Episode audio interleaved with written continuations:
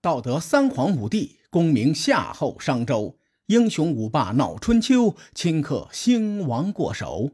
青史几行名姓，北邙无数荒丘。前人种地，后人收，说甚龙争虎斗？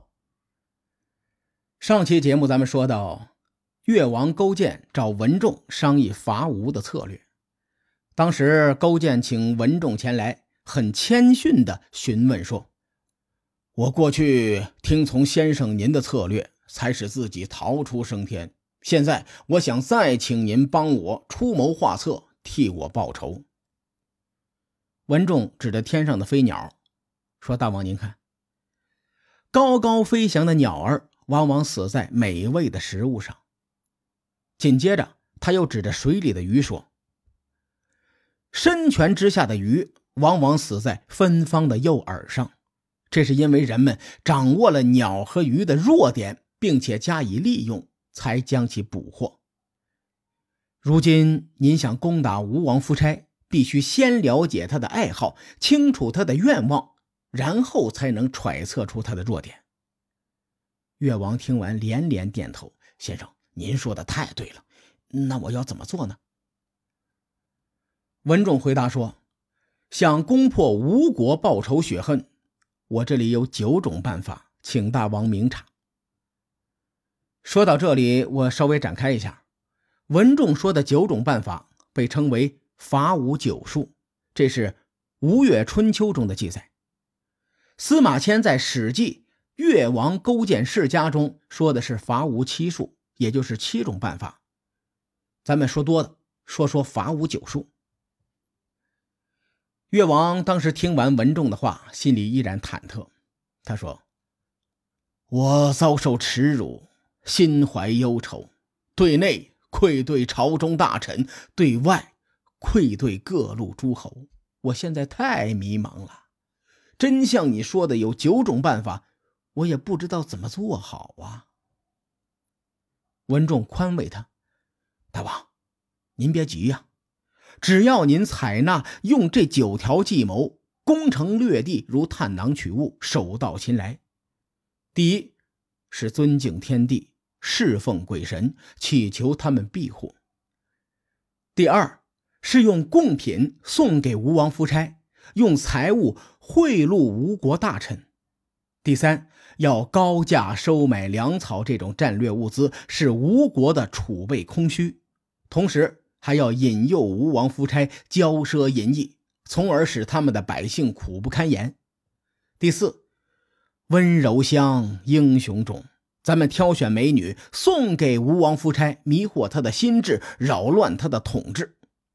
第五，送给他能工巧匠和精良的木材，怂恿他建造宫殿房舍，耗尽吴国的财产。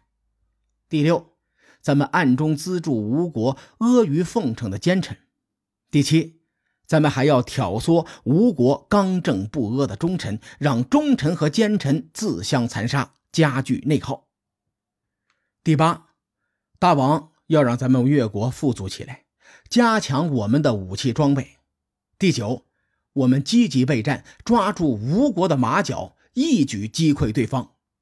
我献上的这九条策略，大王一定不要告诉第三人。只要大王按照这伐吴九术去做，不要说吴国，争取天下都不难。文仲的伐吴九术真是太狠毒了，难怪他被称为春秋第一毒士，比蛇蝎还毒。后世权臣争斗时，很多计谋中都有伐吴九术的影子，比如贿赂、美人计、离间计、纵心术，就等等吧。越王本身就是城府极深的人，伐吴九术简直是为他量身定做的，因此越王大喜，按照文仲的策略开始执行。越王先在东郊建立起一座祠庙，用来祭祀东皇公。在西郊修建祠庙，用来祭奠西王母。根据《竹书纪年》和《穆天子传》的记载，古人认为东皇宫代表太阳，西王母代表太阴。太阳、太阴与少阳、少阴是周易八卦的基础，属于玄学范围，咱们就不多说了。同时，越王还去会稽山祭祀山神，去江中沙洲祭祀河神。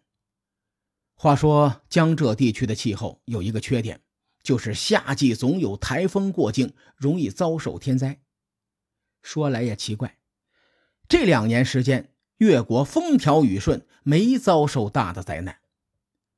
接着，越王派三千多人的伐木大队进山砍伐树木。终于有一天，他们找到两棵神木，又粗又壮，二十人环抱那么粗，高四十丈。春秋时期，一丈估计要两米多，四十丈就是八十多米。这么说吧，我们今天能看到三十三层的建筑，高度极限是九十九米。大伙看一下，二十六七层的建筑。这两棵神木的高度差不多，或者大伙上网搜一下巨山，巨人的巨，杉树的杉，感受一下这种级别树木的壮观。勾践得了神木后，连忙命工匠加工成顶级木材，再派人献给吴王。吴王得到后非常高兴，伍子胥立刻进谏说：“大王，您不能要这木头。从前夏桀建造灵台。”商纣王建造露台，都导致国运衰败，最终自取灭亡。您如果接受这木材，肯定会被越王杀死。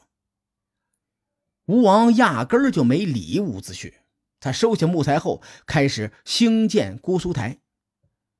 时至今日，苏州依然保留着一个名为姑苏台的景点。姑苏台是名声最大、规模最大、历代争议最多的一个吴国皇家园林。从东汉，姑苏台的确切位置已然模糊不清。随着历史的发展，不同的人有不同的观点，而且将姑苏台写进了参考文献和地方志中。吴王夫差建立的姑苏台究竟在哪里，至今仍无定论。根据《吴越春秋》记载，吴王夫差花了三年时间收集材料，用了五年才修建完成。两百里外可以看见，为了修造姑苏台，吴国人民苦不堪言，民不聊生。我可以很负责任地告诉列位，这个记载是夸张的，是古人想象出来的，不可信。现在小学生都知道地球是圆的，根据计算。人站在海拔零米的地方，最远能看到四点五公里。苏州属于江南丘陵地带，最高点叫做穹窿山，海拔三百四十一点七米。站在这里也看不到两百里远，差不多能看到六十公里外的地平线。书里说的两百里确实夸张了。除此之外，《吴越春秋》的时间线也不对，按照书中记载。勾践在位第十年，开始派人寻找木材，寻找了一年才找到两棵神木。也就是说，在公元前四百八十六年左右，吴王夫差才拿到神木。向后推算五年，公元前四百八十一年，姑苏台才能建好。可在公元前四百八十一年前，西施已经去了吴国，并且入住姑苏台。所以，《吴越春秋》的记载肯定有夸大的地方。咱们聊完姑苏台，言归正传。